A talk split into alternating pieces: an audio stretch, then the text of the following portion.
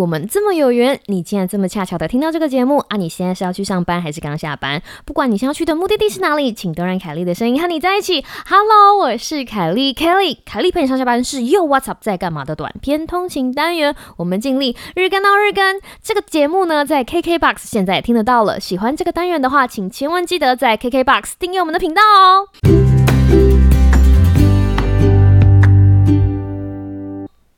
哈哈喽，各位听众朋友，大家好啊！又是一个新的礼拜的开始，不知道大家的周末过得还好吗？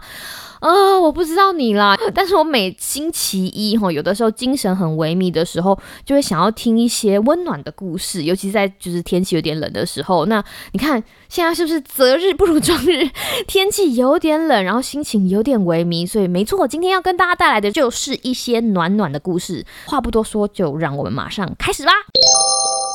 今天要跟大家分享的三个故事哈，我从第一个故事开始讲起。那这个故事呢，是有一天我在新闻上面看到的，就是一个真实的报道。那事情是这个样子的哈，这个故事发生在一个大学里面。那先跟大家做一个剧情简介，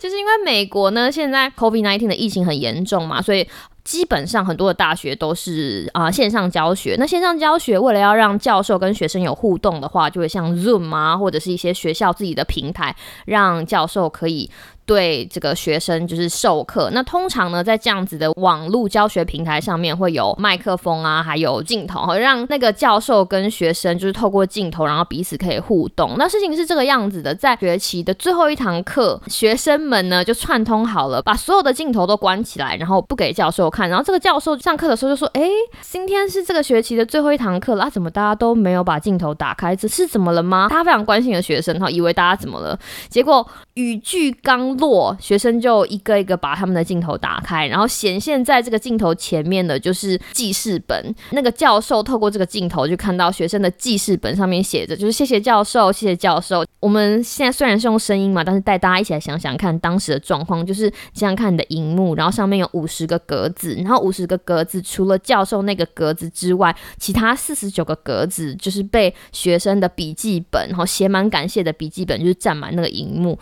光想象就觉得非常感动了，对不对？那个教授是一个老爷爷教授，他当下就哭了。然后这个故事呢就被报道在我们当地的新闻上。然后我当时在电视机前面看到，就觉得非常感动。那这个新闻台后来就有访问主导这件事情的学生，他们就说他们非常喜欢这个教授上的课，也知道他在 pandemic 这个期间为了远端上课做了很多的努力，哈，试着活化课堂的氛围啊，然后试着让跟大家做很多在课堂上面的活。活动，他们也不知道自己可以为这个教授做什么，于是在这学期的最后一堂课，想要跟教授说，就是他们真的非常感谢他在这个时候还可以创造这么好的就是学习品质。然后那个教授就哭的老泪纵横。然后我在电视机前面看了，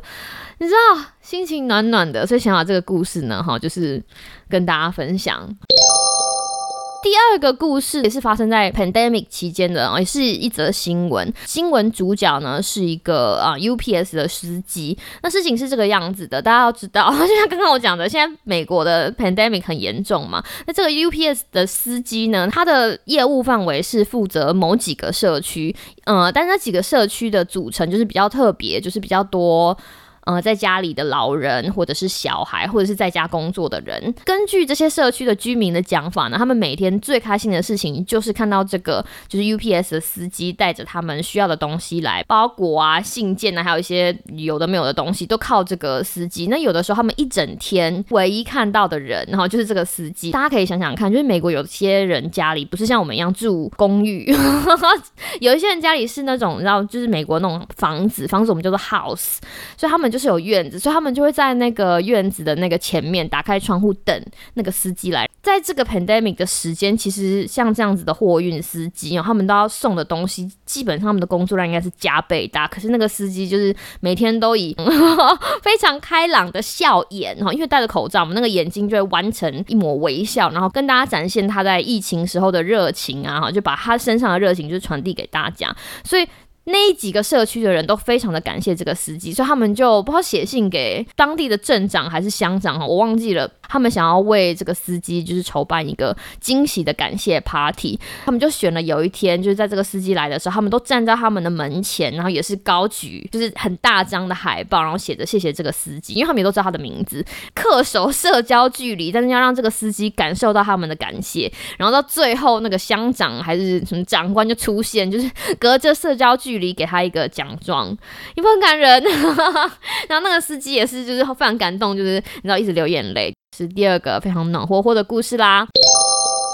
那第三个想要跟大家分享一个故事，也是我在呃新闻上面看到的。那这个故事呢，是来自一个有确诊 COVID-19 的病人。根据这个病人说呢，他被确诊之后，他住到了负压隔离的加护病房，大概十天。那他这十天疗程完成之后呢，很幸运的哦，很幸运，真的非常非常幸运，非常为他感到高兴，他就康复了。他于是他就回家。那他回家之前，他做了一件事情，就是在。窗户上面贴上了一大张他的感谢信。那要在这里跟大家讲一下哈，根据那个新闻的叙述，就是他说他在这个嗯有负压的加护病房的时候，就是一个人，他跟这个世界唯一沟通的桥梁就是他病房上面的那一个窗户。就好比说，外面如果有医护人员必须要跟他做什么沟通，他们就会写在纸上，然后给他看，然后他在里面也是写在纸上，然后贴在那个窗户上面跟他们做沟通。然后他就说他第一次。感受到他的世界从这么大变到这么小，只剩下一个窗户。可是他说，他每天在那个病房里面的那个窗户看出去，